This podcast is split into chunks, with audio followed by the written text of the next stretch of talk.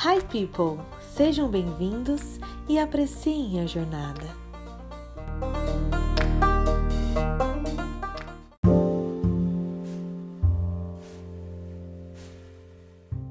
Olá, boa noite, bom dia ou boa tarde. Eu não sei em qual período do dia você está, mas eu espero que esse podcast possa te abençoar. Hoje nós estamos aqui com o meu amigo Matheus. Ele é doutorando em física e um assíduo aprendiz de teologia. Eu espero que neste podcast você possa sair enriquecido de conhecimento, com curiosidade, despertar mais e mais a curiosidade a respeito da Bíblia e um pouco mais direcionado, né, para o público cristão e católico em si, todos aqueles que gostam da Bíblia, que amam a palavra. E eu quero que ele se apresente também para gente. E aí, Matheus? E aí, tudo bem? tá bom, meu nome é Matheus. Como está? Né? E sou casado com a Rafaela. Hoje a gente está aqui em São Carlos. A gente tem está fazendo um doutorado aqui em física e servindo a igreja aqui, né? A gente tem servido na primeira igreja batista de São Carlos, para honra e glória de Deus. E é isso. Aleluia. então vamos lá, primeira pergunta, Matheus. Qual tá o primeiro contato com, com a teologia? Então, é, quando a gente vai falar de primeiro contato com a teologia, é, existe alguma maneira da gente falar disso. Eu vejo que a gente tem uma maneira mais indireta que a gente tem contato é uma maneira mais direta. Quando a gente fala de maneira indireta, a gente fala de contatos sem a gente perceber muito que está tendo contato. Por exemplo, quando a gente está num, num, numa, num pequeno grupo, por exemplo, ou uma célula, como dependendo como se chama, e você ali está ouvindo a palavra de Deus, você está ouvindo alguém falando, você está ouvindo alguém explicando a Bíblia, você está vendo alguém falando suas, é, seus momentos que tiveram, ali você já está tendo contato com teologia. Né? É, quando você presta atenção na mensagem que o pastor está dando no domingo, quando você está numa escola bíblica, seja dominical, sabatina ou qualquer dia da semana, você está tendo contato com a Bíblia ali. Né? E esse contato que você está tendo, você está absorvendo a informação ali, e esse contato acaba sendo mais indireto, né? porque você não está necessariamente de, uma, é, de maneira ativa buscando isso mas a gente tem os contatos que são mais é, diretos, né? Então, se eu falar do meu primeiro contato com teologia, meu primeiro contato foi sempre indireto. Até no momento que eu parei para perceber que eu precisava ter um pouco mais de, de proatividade, procurar as coisas. Né? Então, eu passei a correr um pouco atrás disso e, num surto que eu não consigo explicar muito como, eu entrei numa loja e comprei uma Bíblia de estudos. Então eu. é, assim, eu tava assim, falando, eu preciso estudar, preciso estudar. Eu passei na loja e falei, é aqui. Eu fui, deixei lá o dinheiro e comprei a Bíblia de Estudo. Aí, a partir dessa Bíblia de Estudo, que eu tenho ela até hoje, que é a Bíblia de Estudo MacArthur, do John MacArthur, e a Bíblia que tem me ajudado muito. E a partir dali eu comecei a ter um pouco mais de contato realmente com a teologia de maneira proposital, entendendo ali os argumentos que ele traz, a maneira como ele comenta todos os textos da Bíblia e a partir dali eu comecei a ter esse contato maior. E dali eu fui para livros, palestras e tal, mas tudo começou com essa Bíblia de estudo. É, isso é muito interessante, né? Porque eu creio que todo cristão, em um período ali da sua, da sua jornada, tem esse despertar em querer estudar, em se aprofundar mais naquilo, porque a gente se depara com o mundo com muitas questões e muitos questionamentos. E às vezes a gente não tem nenhuma base teológica para estar argumentando a nossa fé. Sim, concordo. E eu vejo que, que nós precisamos desse despertar diariamente do estudo, para que a gente também possa estar bem equipado, digamos assim, igual Paulo disse né, para Timóteo, como um bom soldado uhum. de Cristo. E falando exatamente sobre isso, me fala qual a importância de estudar a teologia. Tá bom. É, a importância de você estudar teologia, na minha visão, é que, na verdade, tem alguma, alguns pontos para a gente trabalhar em cima disso. Eu acho que o primeiro ponto é, é mais fundamental, eu creio, seja o ponto de te aproximar de Deus. Né? Eu acho que quando você tem um contato com teologia, né? E nesse sentido, seja tanto indireto como direto, como eu disse, é um contato que você tem no qual você passa a entender quem é esse Deus que você adora, né? Esse Deus que te salvou, esse Deus que morreu por você. A gente passa a entender melhor esse Deus e quando a gente entende melhor quem é Deus, a gente passa a adorá-lo de uma maneira mais sincera e com mais propósito, né? Então eu vejo que existe esse, essa importância no estudo da teologia, né? A gente adora o Deus que a gente conhece, o Deus que a gente vê. Então eu acho que a teologia ela tem um papel fundamental no que diz respeito a gente poder é, compreender esse Deus e adorá-lo. Eu vejo que a teologia ela tem uma importância muito grande no que diz respeito a, a discipulado, né? É, o discipulado ele é um, uma, posso dizer um mandamento que existe né, na palavra e conforme a gente tem esse contato com a teologia, seja no, no, sentido de ser um discípulo, seja no sentido de ser um discipulador, a gente tem um. A teologia tem um papel muito importante no ensino. Né? Então, quando você acompanha a pessoa, você ensina a pessoa, você cuida dela, você está ali, você está produzindo teologia. Né? Então, existe uma importância muito grande nesse sentido também, de, da teologia direta com Deus, que é o primeiro ponto, e o segundo ponto da teologia que a gente faz com o próximo dentro da nossa, do nosso sentido eclesiástico. E um terceiro ponto que é muito interessante também é como que o contato da teologia faz com que a gente possa sair das quatro paredes, das quatro paredes da igreja. Né? Quatro paredes que eu digo não necessariamente o templo, mas o nosso convívio social com outros cristãos. Né? A teologia é um, é um ponto muito interessante que faz com que a gente consiga ir até o próximo, né? E a gente consiga dialogar com ele, a gente consiga estar pronto para explicar a nossa fé, a gente consiga estar pronto para explicar o mundo, explicar as coisas ao nosso redor, né? Então, a gente consegue fazer isso com teologia, né? A gente pensa, por exemplo, em 1 Pedro 3,15, que é um texto que fala que a gente tem que estar preparado para explicar a nossa fé, né? E explicar Sim. não necessariamente como uma simples defesa né, do que a gente acredita, mas como se fosse algo, como se estivesse preparando, é, entregando para alguém algo que mudou a nossa vida. Então eu vejo que, que a teologia tem essa importância. Né? A gente só vai conseguir ter esse contato com Deus se a gente entende quem é Ele. A gente entendendo quem é Ele, a gente consegue passar Ele para um, um discípulo, um irmão nosso. E quando a gente consegue fazer isso no nosso meio, a gente consegue alcançar outro meio. Né? E se a gente não conhece Deus, a gente não conhece a palavra, a gente não conhece isso, a gente fica tipo John Travolta no memezinho dele lá, né? o Fiction, não está entendendo nada, né? Então, acho que a gente não pode viver desse jeito. Né? Então, conforme a gente vai a, a, crescendo né, no estudo da Bíblia nesse, nesse contato teológico, eu acho que a gente passa a ter um, um. A gente ganha mais propósito. Inclusive, a gente faz esse propósito que Deus tem dado para a gente de uma maneira mais eficiente, correta e que ele possa aparecer o tempo todo. Então, acho que seria isso.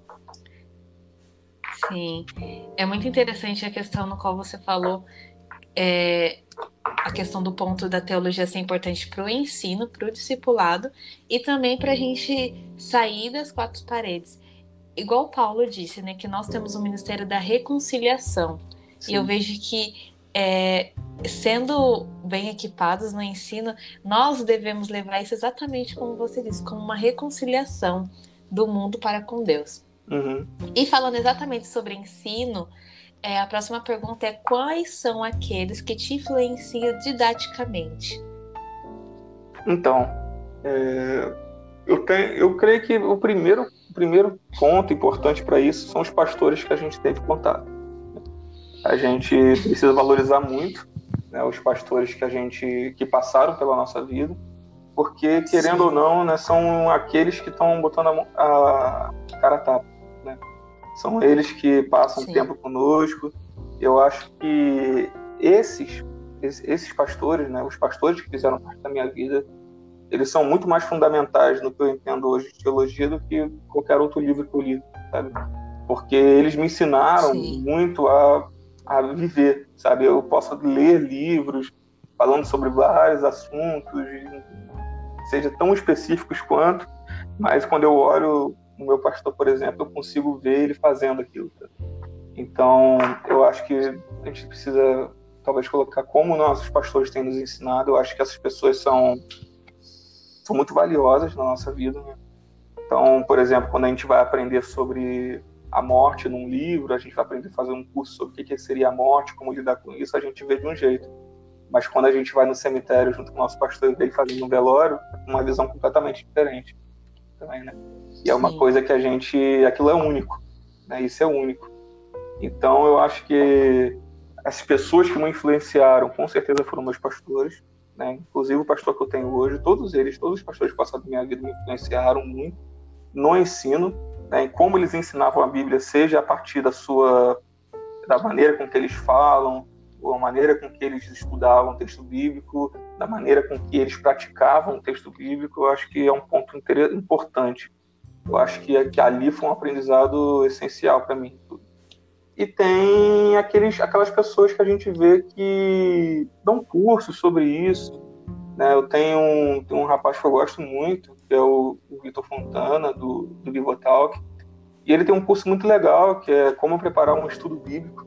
E ali ele traz muitos, muitos pontos interessantes sobre como é feito isso. Ele fala isso em vários vídeos, assim, vai dar várias, várias dicas de como se fazer isso e tal. Existe, eh, por exemplo, tem o, a gente tem o pastor Augusto Nicodemos, que ele ajuda a gente e várias palestras que ele deu, né, Sim. né? Como que a gente pode fazer uma interpretação bíblica muito correta.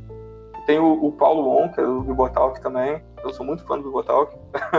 o Paulo On, ele, ele, ele traz um, uma maneira. E tem um podcast chamado é, Contexto, né, que é um podcast que ele ensina sobre exegese, sobre hermenêutica, homilética isso, e toda essa maneira de se fazer isso, eu acho que são hoje, eu acho que vou, vou botar mais no, no, no, nosso sentido brasileiro, né, as pessoas que eu acho que mais me influenciaram na questão do ensino, eu vejo que são essas. Assim.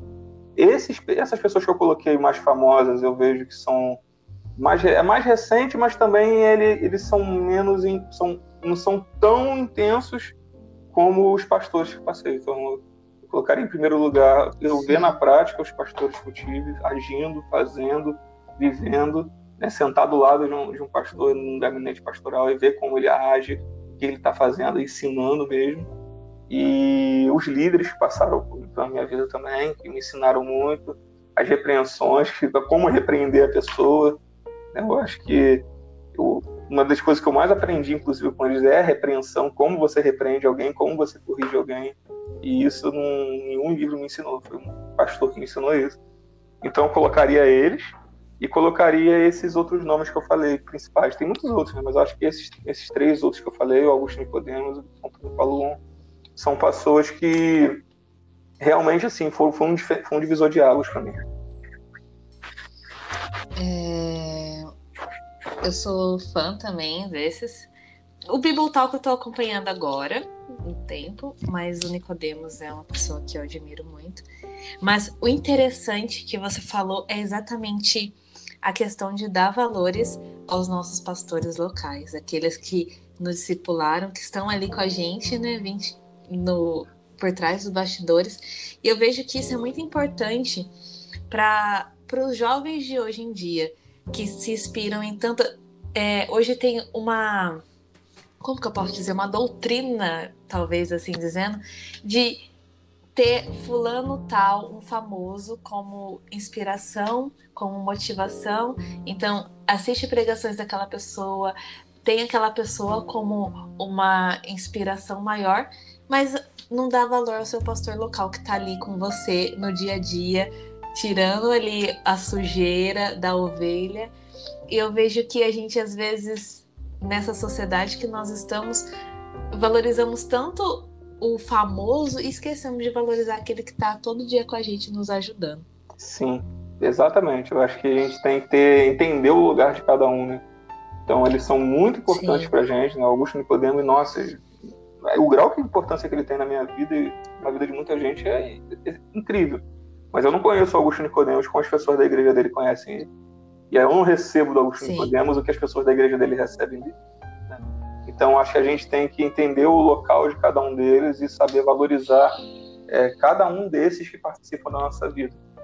Né? Tem que olhar de uma maneira bem cuidadosa nesse sentido, senão a gente acaba é, deixando de lado aquele que está do nosso lado, né? Quando a gente for lá chorando, quiser chorando sofrendo com alguma coisa, a gente não vai botar a cabeça no ombro do Augusto Nicodemo quer botar a cabeça no ombro do nosso Então. Exato. É. Ótimo exemplo. É... E agora, mudando um pouquinho de assunto, me diga: é importante defender uma linha teológica? Você se considera arminiano, calvinista ou molinista? Então vamos lá.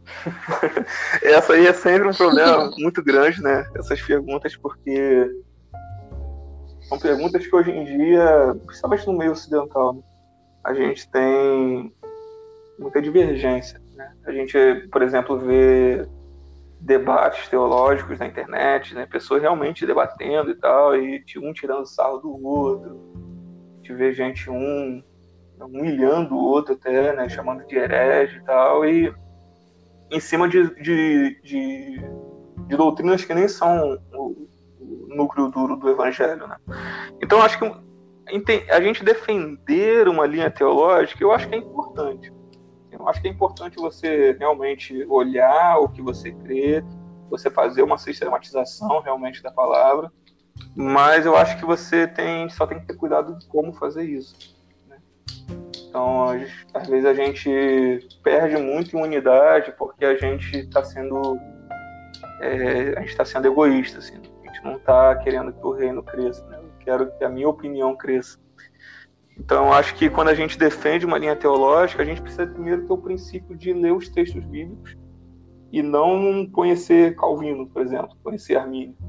Eu acho que é uma coisa que a gente tem muito problema hoje em dia. Eu acho que uma das grandes coisas que faz com que a gente tenha tanta discussão boba e sem sentido nesses dois casos é porque as pessoas conhecem muito mais Calvino e Armínio do que a Bíblia. Então eles querem Exato né, eles querem, tipo, ser os, os defensores deles e vocês não são defensores da Bíblia, né? Então, quando eu vejo essa linha teológica, defender ou não, acho que tem que ser defendido, mas eu acho que tem que ser como, né? Então, a gente tem que ter esse cuidado, né? A gente tem que ter, a gente tem que ter esse olhar com mais, com mais carinho, com mais, com mais amor pelo próximo, e, e saber o porquê que a gente está fazendo isso, né? Por que, que, eu, que eu tenho que fazer essa sistematização da palavra? A palavra não, porque quando se vê Calvino falando das coisas, Arminio falando, ele está sistematizando, né? Ele está pegando conceitos que você tem numa narrativa enorme que dura durou mais de 1500 anos e você sistematiza aquilo, né? Você bota pontos que você consegue tirar daquilo. Então, eu acho válido, mas perigoso. E a que eu mais me identifico hoje, eu, eu acho que eu me identifico um pouco mais com o molinismo. Mas eu sou um cara que eu vejo problema em todos eles. Eu, eu não consigo, assim, me, realmente, de coração mesmo, eu, eu tenho muita dificuldade de definir um ponto, realmente. Ah, esse e assim, tem ou o calvinismo para mim é correto, ou o armenismo é correto. Eu tenho dificuldade por isso, porque todos eles trazem pontos que, que a gente acaba assim, olhando e falando, hum, isso aqui é estranho. Então, Sim. por exemplo, o calvinismo, para mim, é, eu tenho um pouco de, de dificuldade com com a expiação limitada que eles colocam lá, né? que Jesus ele morreu por pessoas específicas, determinadas e tal. Né? Ele Sim. fala que morreu. Eu tenho um pouco de dificuldade com isso. Né? No, no, no, vamos trazer todos os pontos aqui, né? não preciso hoje. O arminianismo, por exemplo, a questão da, da segurança em Cristo, que, que, que, que traz a ideia de tipo, é, você você você tá você, Cristo te salvou mas enquanto você está nele né? então são, são ideias meio meio que eu vejo que assim acho que não é muito isso e todos esses pontos me deixam um pouco com, um, com uma pulga atrás da orelha, porque são visões válidas. E o molinismo, eu vejo que ele tem um, um, uma ideia bem legal sobre a onisciência de Deus, que, que, é uma coisa que eu gosto muito de ler, estudar, sobre a onisciência. E o molinismo vai trazer a ideia de conhecimento natural, conhecimento livre, conhecimento médio, é uma coisa meio confusa, mas é, ele traz a ideia, por exemplo, que Deus conhece tudo que poderia ser, tudo que poderia existir, todos os mundos que existem, que é a questão do conhecimento natural. Conhecimento livre, ele chama que é tudo que Deus. É, como é que posso dizer? Tudo que, tudo que aconteceu devidamente, né? tudo que tudo que depende de Deus, realmente livre, de, livre decisão de Deus, tudo que é.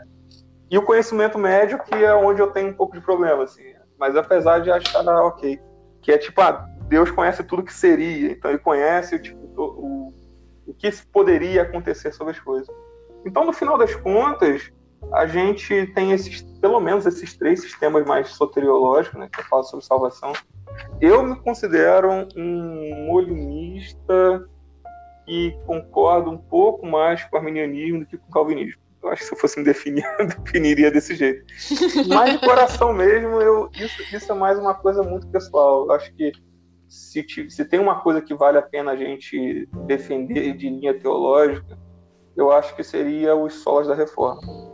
Eu acho que os solas da reforma são é uma coisa que para praticamente todo protestante, né? seja de nível pentecostal até luterano, são coisas que eu acho que valem a pena porque são foi um divisor de águas para gente, né, protestante. Né? Então, Sim. somente a escritura, somente a Deus a glória, somente a graça, né? somente a fé e somente Cristo. Eu acho que são os, se a gente realmente pode de, deveria militar por uma causa, eu acho que a causa que deveria limitar é, militar seria essa. Né? A questão soteriológica, como a gente concorre à salvação e tal, vale a pena você ter isso, mas eu, eu acho que a gente só precisa ter cuidado em como a gente está fazendo isso para não causar divisão.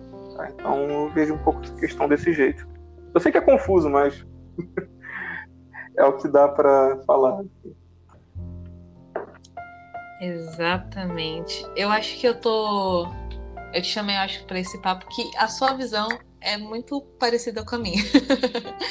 Mas eu quero muito, se possivelmente no futuro, trazer mesmo um papo entre um arminiano, um calvinista, um molinista, para a gente estar tá ali com uma conversa sadia. Mas a minha visão é, se parece muito com a sua.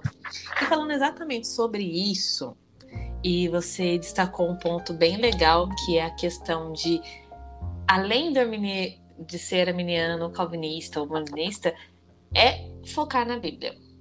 Não somente em defesas e vem pra, exatamente para a próxima pergunta que é como não cair no legalismo? Então, é, essa é uma pergunta bem difícil, porque geralmente quando a gente está caindo no legalismo, a gente não está vendo que está caindo. então, eu acho que é muito complicado a gente, a gente tratar de legalismo, porque nem sempre a gente vê que a gente está sendo legalista mas eu vejo que existem alguns princípios que podem fazer com que a gente tenha esse cuidado e a gente possa entrar num filtro, né? Então, assim, para não cair no legalismo, eu acho que a gente precisa ter, a gente precisa ter, por exemplo, a, a parábola do fariseu do publicano em mente. Eu acho que essa parábola é uma parábola que ajuda muita gente a ver como que tem sido nosso comportamento e como o comportamento no, Sim. da nossa vida deve ser pautado se eu estou sendo legalista ou não. É, eu poderia ler a parábola? Claro. Então tá, vamos ler. Lucas 18, a partir do verso 9. Né, eu vou ler. Propôs também essa parábola a alguns que confiavam em si mesmos, por se considerarem justos e desprezavam os outros. Legalista. Dois homens subiram ao templo com o propósito de orar, um fariseu e o outro publicano. O fariseu, posto em pé, orava de si para si mesmo, dessa forma: Ó oh Deus, de graça te dou, porque não sou como os demais homens, roubadores, injustos e adultos nem ainda como esse publicano. Jejuo duas vezes por semana e dou dízimo de tudo quanto, quanto ganho. Então, eu acho que aqui é o. Quando a gente está vivendo isso, né? quando a gente passa a ter comportamentos exatamente como esse descrito nessa parábola do fariseu, eu acho que a gente caiu no legalismo. Então, se a gente pode é, ter esse cuidado de não cair no legalismo, eu acho que a gente fazer essa autoanálise, principalmente desse texto, falar, será que eu estou fazendo isso? Será que eu estou é, confiando demais em mim mesmo? Será que eu me considero justo? Será que eu estou desprezando os outros? Então, acho que uma maneira de você não cair no legalismo é a gente é, sempre fazer essa autoanálise. Né? Então, a gente pode produzir teologia, a gente pode ter nossas visões teológicas sobre salvação, sobre oração, sobre vários outros pontos, mas a gente precisa desse filtro todos os dias. Todos os dias a gente precisa fazer esse filtro para será que eu estou sendo como fariseu? Será que eu estou sendo é, em excesso dono de mim mesmo? Será que eu estou virando e falando que eu estou fazendo isso, isso e aquilo outro? Estou jejuando duas vezes por semana e dando dízimo de tudo que eu ganho? Será que realmente é, estou fazendo isso por mim? Ou eu estou sendo como um publicano, né? Que é o caso da, do outro ponto da parábola. Né? Publicano, estando em pé longe, não ousava nem ainda levantar os olhos aos céus, mas batia no peito dizendo: Ó oh Deus, se propício a mim, pecador. Então, eu acho que se a gente. Como é que a gente não cai no legalismo? Nesse caso, seja como esse publicano aqui. Né? Todos os dias reconheça quem a gente é, reconheça o que a gente está fazendo e que a gente possa se colocar no nosso lugar. Eu acho que é a melhor maneira de a gente ter esse cuidado sobre não se tornar um legalista. Uau. Cara, é... você soube definir exatamente resumiu tudo nessa parábola. Esse, eu amo falar sobre Deus. Eu tô cheia aqui, sabe? Meu Deus do céu, podia ter umas três horas de podcast. É um podcast junto com. É um podcast ministração, pregação. E exatamente agora falando sobre isso, essa questão. É, o que é salvação? Então, é, salvação, se a gente for olhar o contexto cristão da palavra, ela é um resgate. Né? Salvação é como se a gente estivesse sendo resgatado de alguma coisa. E eu acho que quando a gente vai definir salvação, a gente precisa definir do que, que a gente realmente está sendo resgatado. Né? Então, eu acho que para a gente poder falar de salvação, a gente precisa falar do que, que a gente tem feito para poder precisar de um resgate. E na verdade, o que, que a gente tem feito é que a gente tem estado imerso em pecado a gente está imerso em atitudes que nos afastam de Deus de uma maneira assim ímpar. Né? A gente comete coisas que faz com que a gente realmente desobedeça a Deus, que a gente tenha um ato de puro de rebeldia mesmo diante de Deus. A gente tem egoísmo, nós somos egoístas, nós insultamos a Deus o tempo todo. E essas atitudes que nós temos, elas inviabilizam é, nosso um relacionamento saudável com Deus. Isso é um pecado. Esse pecado te afasta de uma maneira muito incisiva de Deus, né? A gente passa a deixar de olhar para Deus, a gente passa a olhar para nós mesmos, né? Nós viramos nosso Deus ou qualquer outra coisa que a gente chama de Deus. E isso está relacionado com o pecado, né? E o que que esse pecado que a gente faz é, resulta em nós? Né? Resulta em nós um negócio que a gente chama de ira divina. Como assim? A gente fala, ah, ira divina, pô, que negócio estranho e tal é, ela é estranha quando a gente não entende quem Deus é. Isso, isso que eu vou falar agora é, um, é uma coisa que qualquer visão teológica assim mais histórica que a gente a gente tenha, as pessoas vão concordar com isso. Sabe? A, a ira de Deus vem de um assunto, de, uma, de, uma, de dois aspectos de Deus. Né? A gente tem dois aspectos de Deus que é a soberania de Deus, né? Deus é soberano, então Deus sabe de todas as coisas. E principalmente porque Deus é santo e justo. Não, não são três, não são dois. Deus é soberano, Deus é santo e Deus é justo. E que quer dizer isso? Como Deus é santo, ele é, ele é um, um ser que ele abomina o mal e abomina o pecado. Deus não pode coexistir com Deus com, e como pode, Deus não pode coexistir com o mal e com o pecado porque ele é santo, né? Ele é separado disso. E por Deus ser santo, né? ele não, não poder coexistir com o pecado, ele odeia o pecado. Né? Qualquer coisa referente a pecado, Deus odeia. E o que, que seria então a ira de Deus contra o pecado? É a revolta de Deus por conta do pecado existindo de maneira justa. Né? Por quê? Porque se Deus é santo, nós somos pecadores, a única maneira de Deus ser justo é que ele se ire. Então, o que é que a gente merece realmente? Nós merecemos morte, nós merecemos a ira divina. Porque Deus é justo, Deus é bom, Deus é santo e nós não somos. Tá, aí a gente fala, e salvação? Como é que entra nessa história? Entra nessa história porque Deus não é só santo, não é só justo e nem soberano, mas Deus é amor e Deus ama. E da mesma maneira que Ele é, quer ser justo diante de nós, Ele quer ser amoroso. E o que, que Deus faz? Deus constrói uma história, Deus constrói um, uma história bem longa desde a queda do homem em Gênesis até o nascimento de Jesus, né, Deus constrói uma história apontando por um algo incrível que ele ia fazer. Ele ia fazer algo incrível lá na cruz. que é o que um dos símbolos mais conhecidos da história da humanidade. Né? Deus, em seu pleno, a sua plena atitude de amor, se faz carne, habita entre nós, na pessoa de Jesus Cristo, e passa né, a tomar todos esses pecados que nós cometemos para si. E como ele toma todos esses pecados para si, porque ele era perfeito, ele é justo, ele não pecou, ele toma sobre si a própria ira justa que ele mesmo de deveria dar a nós. E ele passa então a nos salvar dessa condenação, dessa morte, tomando sobre si aquilo que a gente merece. Que é a graça. Né? É a graça, esse favor merecido que Deus faz por nós. Então, o que é a salvação? A salvação é isso. Né? A salvação é esse resgate que a gente não consegue fazer por nós mesmos, homens caídos, Sim. e Deus faz por nós, porque Ele é amor, Ele é santo e Ele é justo. Então, salvação, para mim, é tipo um projeto que Deus fez concluído na cruz. É um projeto que o próprio Deus fez, né? E Ele mesmo executou e Ele mesmo finalizou. E nós somos salvos exatamente por causa dessa cruz. E não há salvação fora da cruz. E essa salvação, então, vira tipo um clímax de uma história de amor incrível que um Deus justo e santo cria por nós que somos pessoas completamente caídas. Então, se o que, que é salvação, para mim, salvação é isso, no contexto cristão. Né? É a gente ser resgatado de nós mesmos, dos nossos pecados, das nossas iniquidades, exatamente da maneira que eu disse que Deus fez. Um resgate. Onde exatamente o salva-vidas.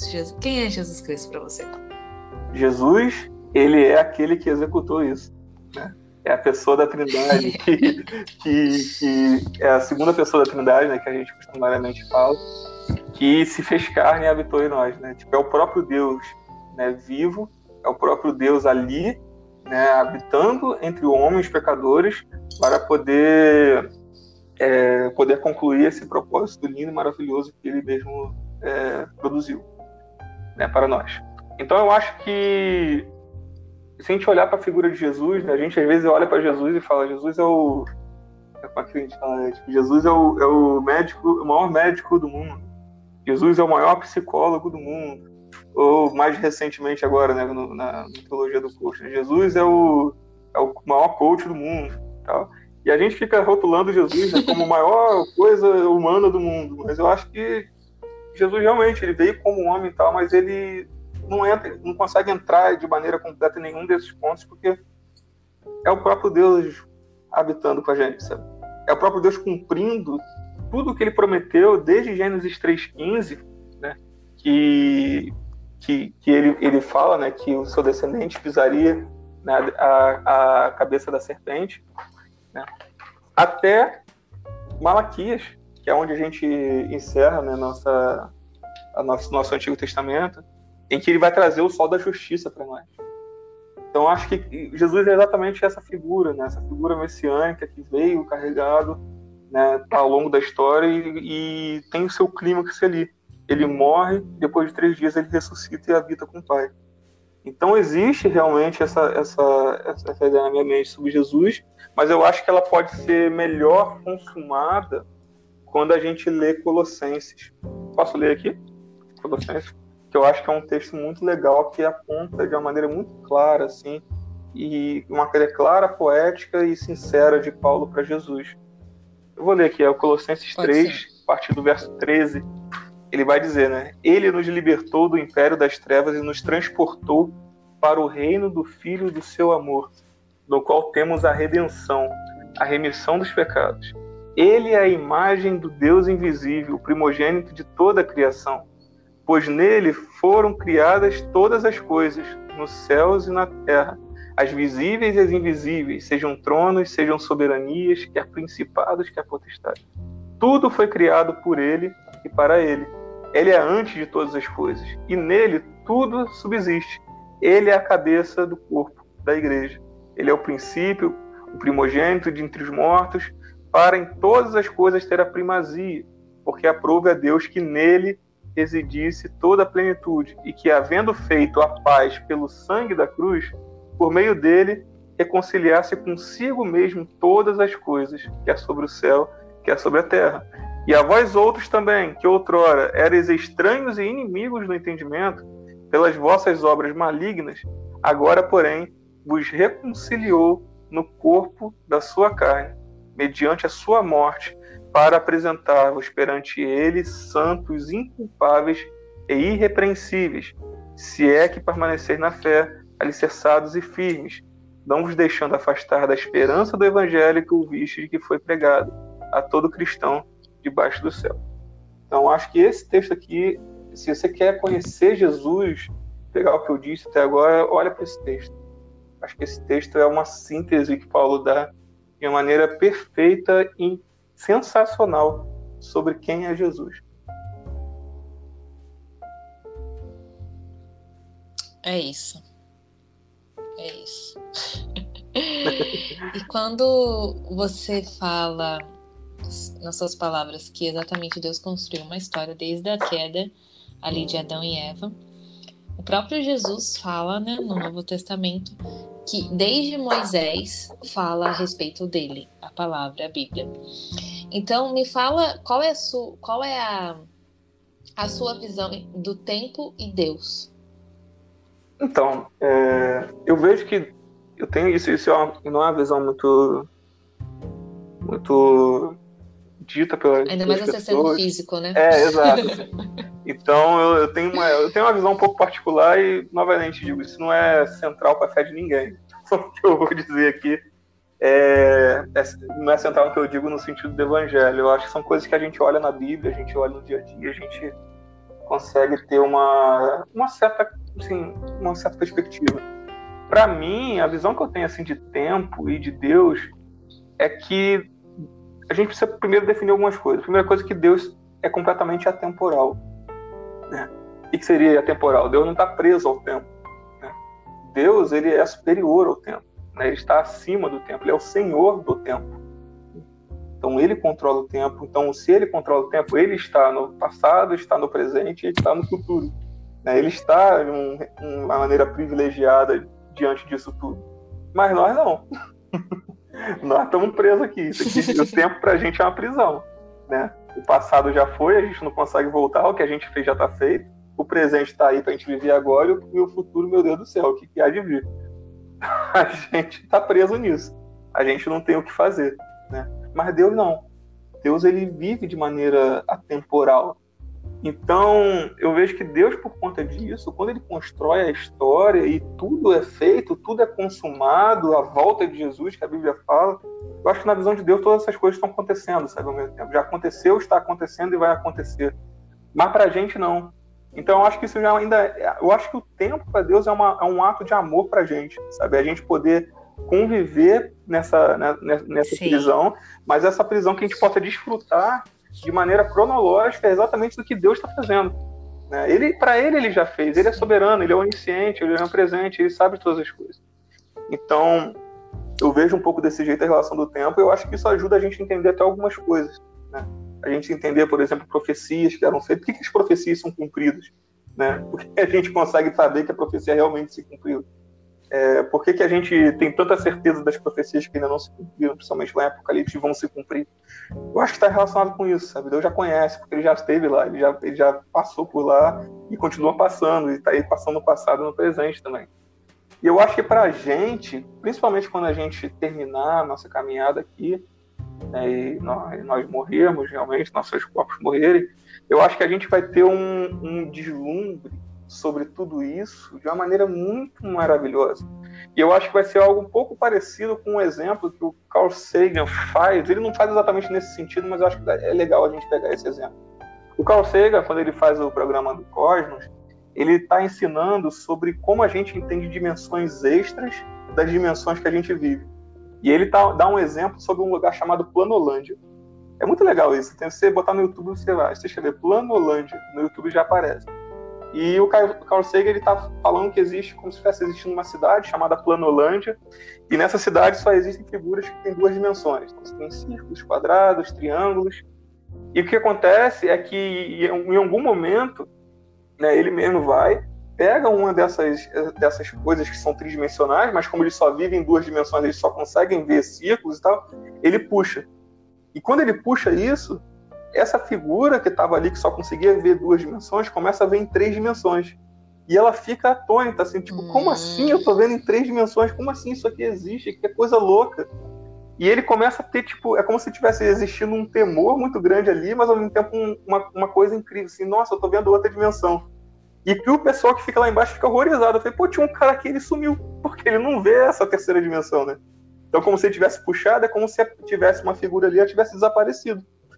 E é muito legal quando ele faz isso, que para mim eu acho que quando a gente pensa, pensa em tempo, eu acho que eu penso um pouco isso, sabe? Que quando a gente sair daqui, a gente sair dessa prisão e a gente for é para esse para esse mundo com Deus, né, mundo espiritual, acho que a gente vai ter um deslumbre muito grande sobre o que realmente são, né? A gente vai ter uma visão privilegiada, a gente vai ter esse deslumbre com Deus, a gente vai aprender a temê-lo por isso, temor, né? Ter temor por isso, mas um maravilhamento muito grande. E a gente preso né, em Planolândia, a gente não consegue ter. E o que, por que, que a gente tem tanto medo da morte? Porque a gente não tem controle do tempo.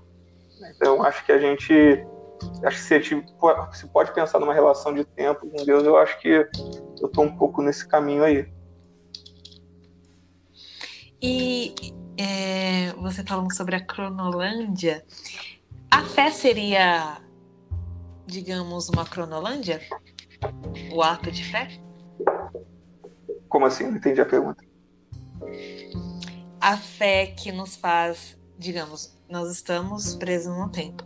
A fé hum. nos faz ver algo em Deus no futuro. Seria uma dimensão, exatamente como a Cronolândia? Então, é. Eu estou. Então, eu, eu acho que. Acho que depende. assim, porque eu acho que assim, esse exemplo de, de Planolândia que eu dei, eu acho que assim, ele é mais no sentido assim, mais metafórico mesmo. Eu acho que quando a gente. A fé. Eu acho que a fé é o, é o que faz com que a gente consiga realmente ter um, um mínimo. Um mínimo momento de conseguir ter acesso a um Deus que não reside no tempo, não reside de maneira presa no tempo. Então acho que a, a, fé, se a gente puder olhar desse jeito, porque quando a gente chegar lá, a gente não vai precisar mais ter fé. Né? Porque a gente, a gente precisa. Porque a fé nos leva a outra dimensão, né? Que nos faz ver o invisível. Uhum. Exatamente. A, gente, a fé nos, nos conduz a ver um, um, A gente nos conduz à imagem do Deus invisível, né? Que é Jesus. Então, é, realmente, a fé está apontando para isso, mas ela fica aqui. Né? A gente lá vai viver em amor, né? porque a gente não precisa mais crer em Deus, agora a gente vive com Ele. Né? Então, a fé a fé está sujeita a esse tempo também. E, menina, a gente já tá com 42 minutos já de Vou falar mais rápido, então. eu falo muito. É, não, eu sou amando o papo. É, e falando exatamente sobre tempo, é, nós estamos, digamos, presos, mas ao mesmo tempo, como chama presente, eu vejo muito o agora como um presente, literalmente. Um presente de Deus para nós.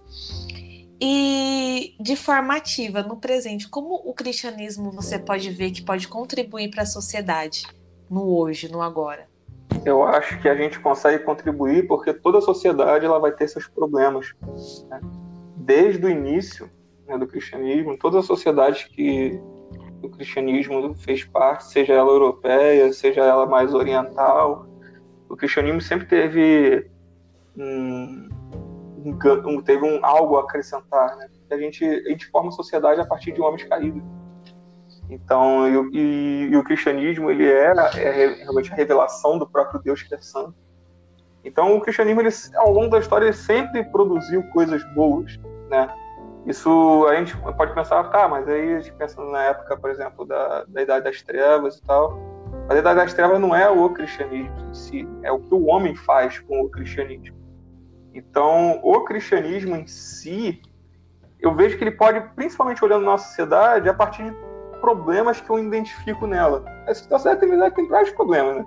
Mas eu vou listar pelo menos alguns aqui, que são problemas que eu acho que são mais claros pra gente. Tá? O primeiro problema que a gente vive hoje, eu acho que o cristianismo pode ajudar muito, é que a gente vive hoje uma crise de positividade. O que é uma crise de positividade? A gente vive uma crise que a gente precisa. É, tudo, tudo precisa dar certo pra gente Eu acho que a gente, a gente cresce com essa mentalidade que eu vou conseguir aquilo, eu vou conseguir isso, eu preciso fazer isso, eu preciso fazer aquilo, isso vai dar certo. É quase um coach, né, que a gente fala. É, a gente vai, vai dar certo, vai, caminha, isso aí, não sei o que, isso que lá. Só que não de uma maneira sadia, às vezes, né? Às vezes é uma maneira até meio doentia. E a gente vê pessoas fazendo coisas Sim. até meio que absurdas, sabe? É, por exemplo, você vê no. Eu não lembro se foi no Oscar agora, eu não lembro exatamente onde foi que a moça falou que é, o sucesso da carreira dela é dado a partir de um aborto que ela fez. Então, ah, eu não lembro exatamente foi onde no foi. Oscar. Foi no Oscar, né? Então, é uma sociedade que a gente às vezes tem alvos tão grandes, a gente vive de uma maneira essa positividade de essa de vou alcançar isso, vou correr atrás disso, não sei o que, não sei o que lá. Que eu acho que o cristianismo ele pode contribuir nessa área, por exemplo, com sabendo que a teologia é uma teologia de contentamento e isso e essa e a teologia e o cristianismo pode ajudar a gente a frear, por exemplo, esse tipo de problema. Né? Pode ajudar a gente a colocar um pouco mais o pé no chão, a gente entender nossas condições, aceitar o sofrimento, né? aceitar né? o sofrimento, exatamente. Por que, que, tem tanta gente doente hoje? Por que, que é doente? Por que, que o é o, por que, que o, a depressão é a doença do século hoje? Né? E que não tinha. É... Claro que tipo, a gente tem uma análise mais, é, mais científica relacionada à depressão, mas a gente sabe que a maneira com que a gente tem essa perspectiva do mundo também contribui para isso.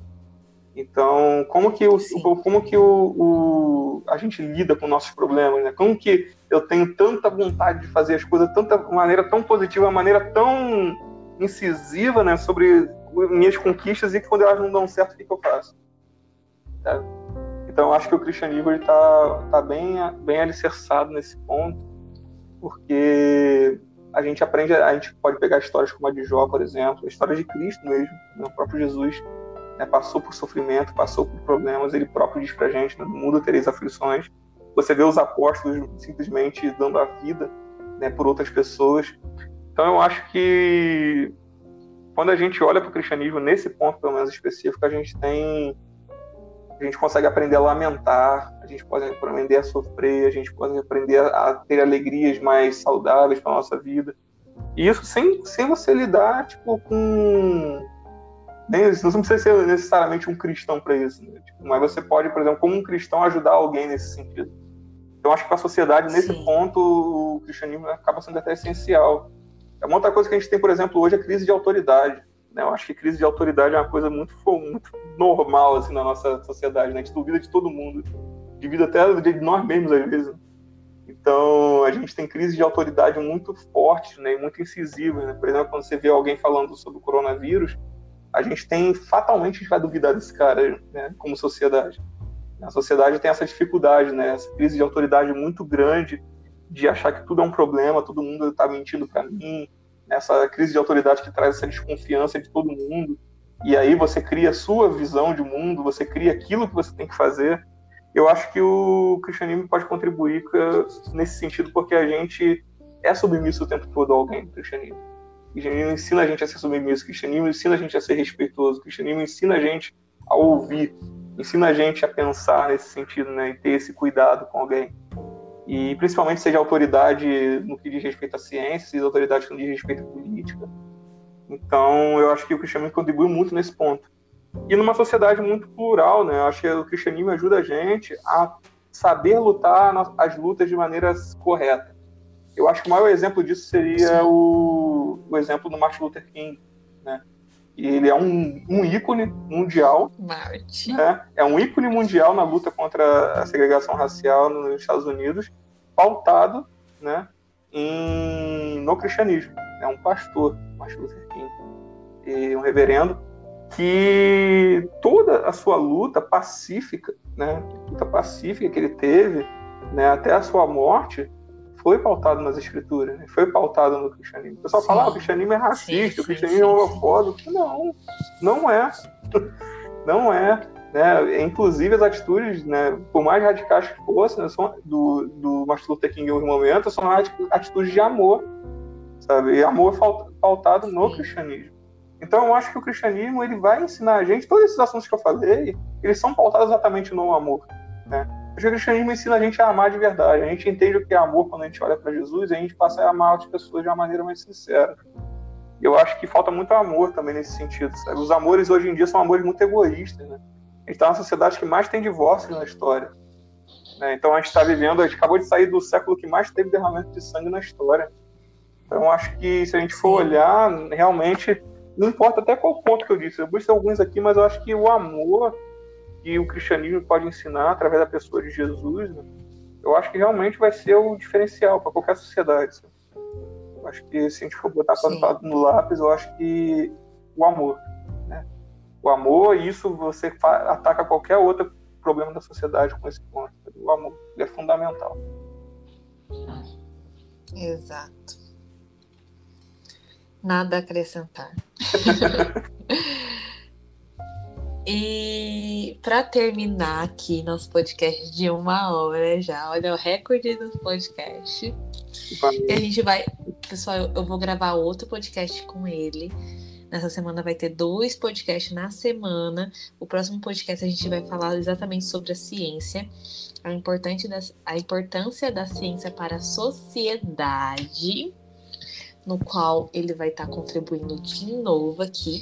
Mas para deixar aqui a nossa última pergunta para encerrar, você como físico, me fala a teologia e a ciência andam juntas? A ciência estuda a mente de Deus?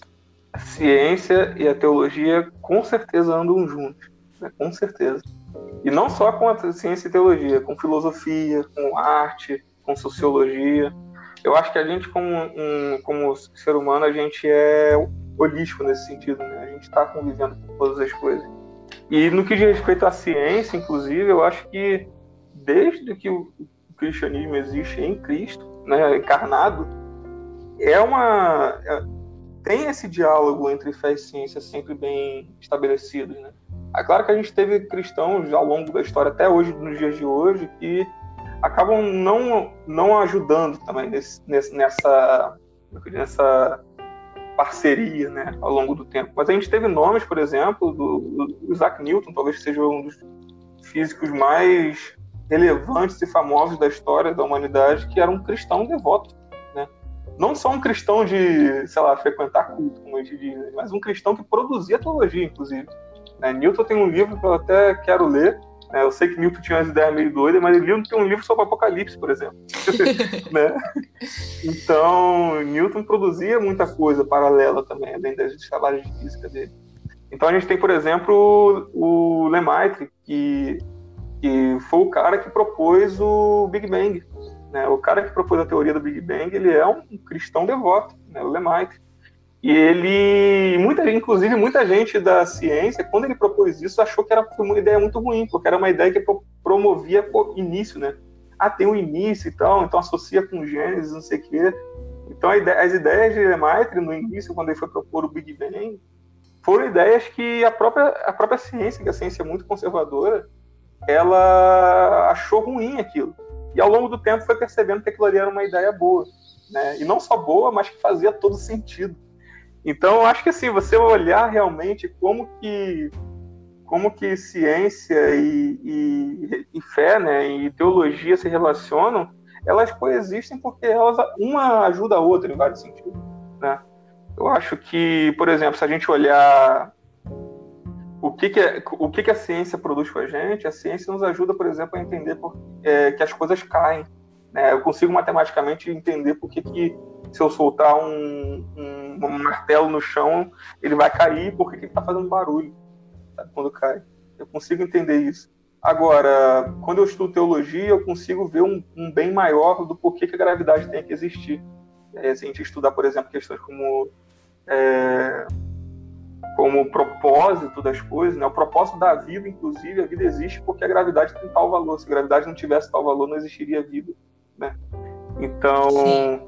a gente começa a ver que existe um propósito das coisas, né? E um propósito muito mais teológico, né, do que simplesmente filosófico.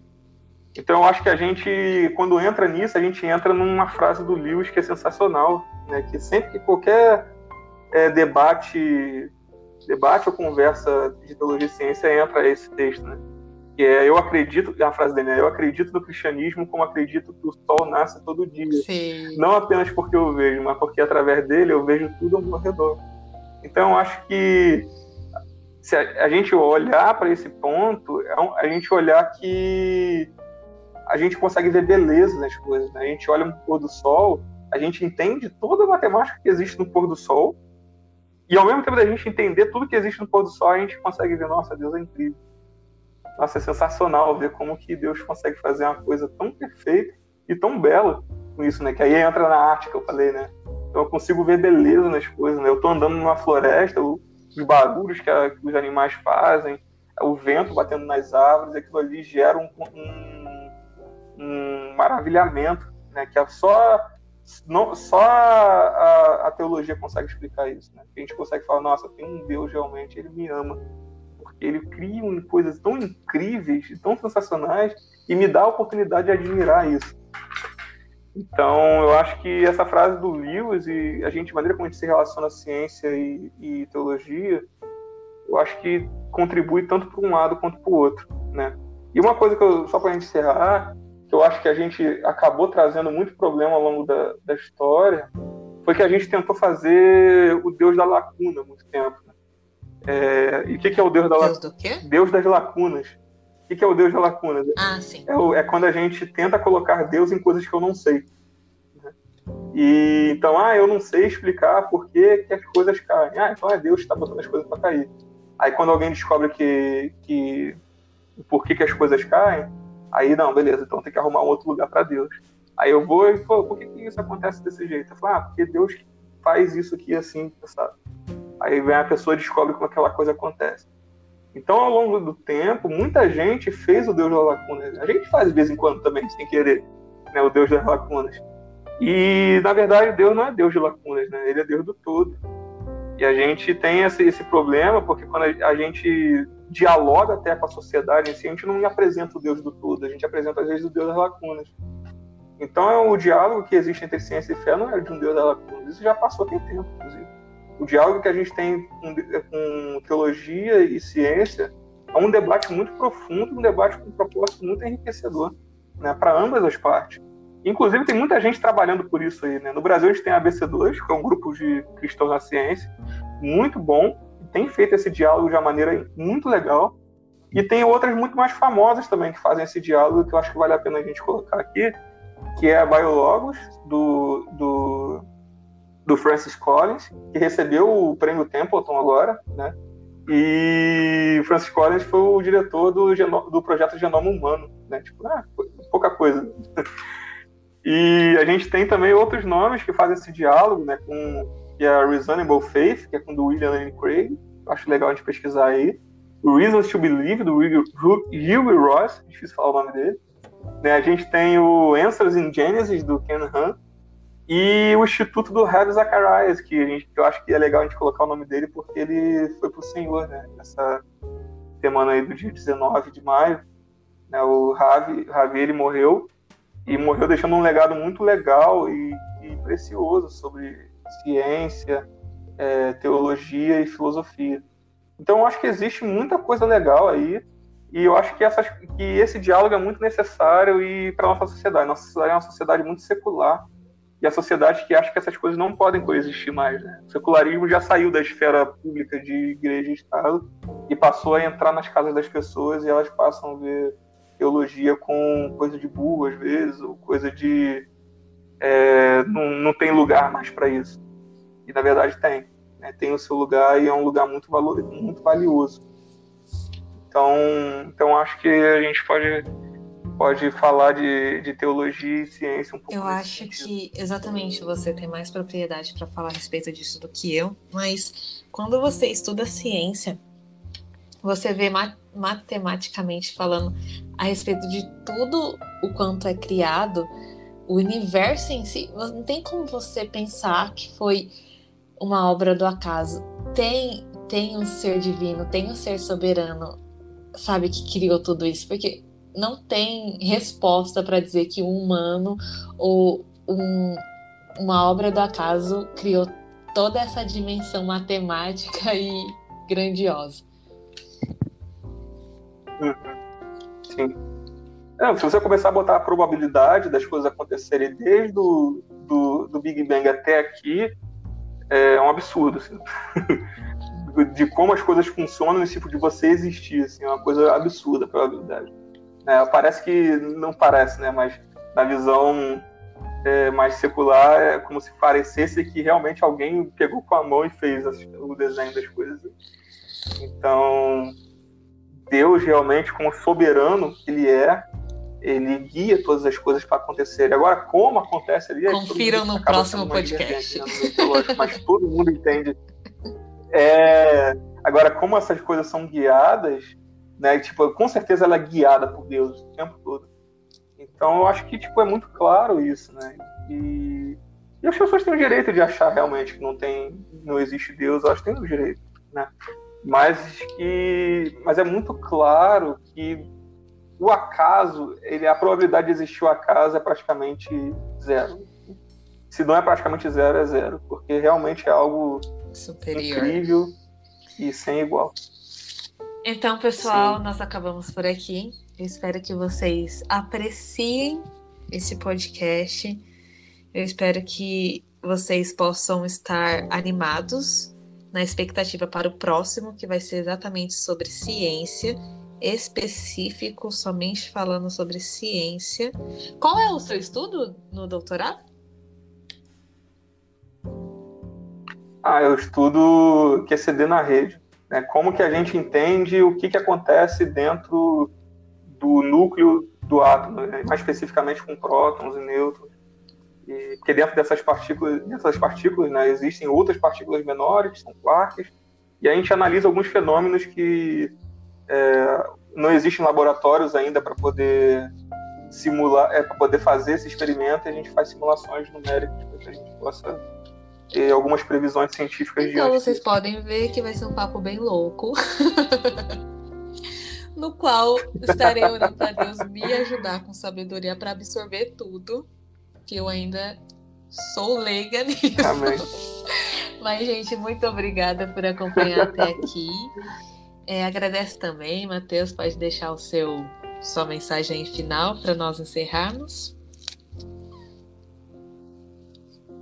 Ah, eu agradeço muito a oportunidade de poder falar disso. É a primeira vez que eu tenho realmente uma oportunidade de falar sem ser no, no, dentro da igreja, né? Que eu digo igreja na instituição igreja. E para mim é um prazer muito grande. E eu espero que é, possa ter sido de uma, de uma maneira bem é, enriquecedora para vocês, como Deus tem se apresentado de maneira enriquecedora para mim também. E que a gente possa assim sempre estar tá crescendo, né, ouvindo as pessoas e, e tendo essa oportunidade desse, desse diálogo de, de nos aproximarmos de Deus. Eu acho que eu, se tiver alguma coisa essencial que você possa tirar daqui, eu acho que é isso. Aproxime de Deus. É Amém. Muito obrigada, Matheus, pela sua participação. E vamos crescer, gente. Eu que agradeço. Vamos crescer em graça, em conhecimento. Vamos. E muito obrigada, gente. Bom dia, boa tarde, boa noite. Até mais.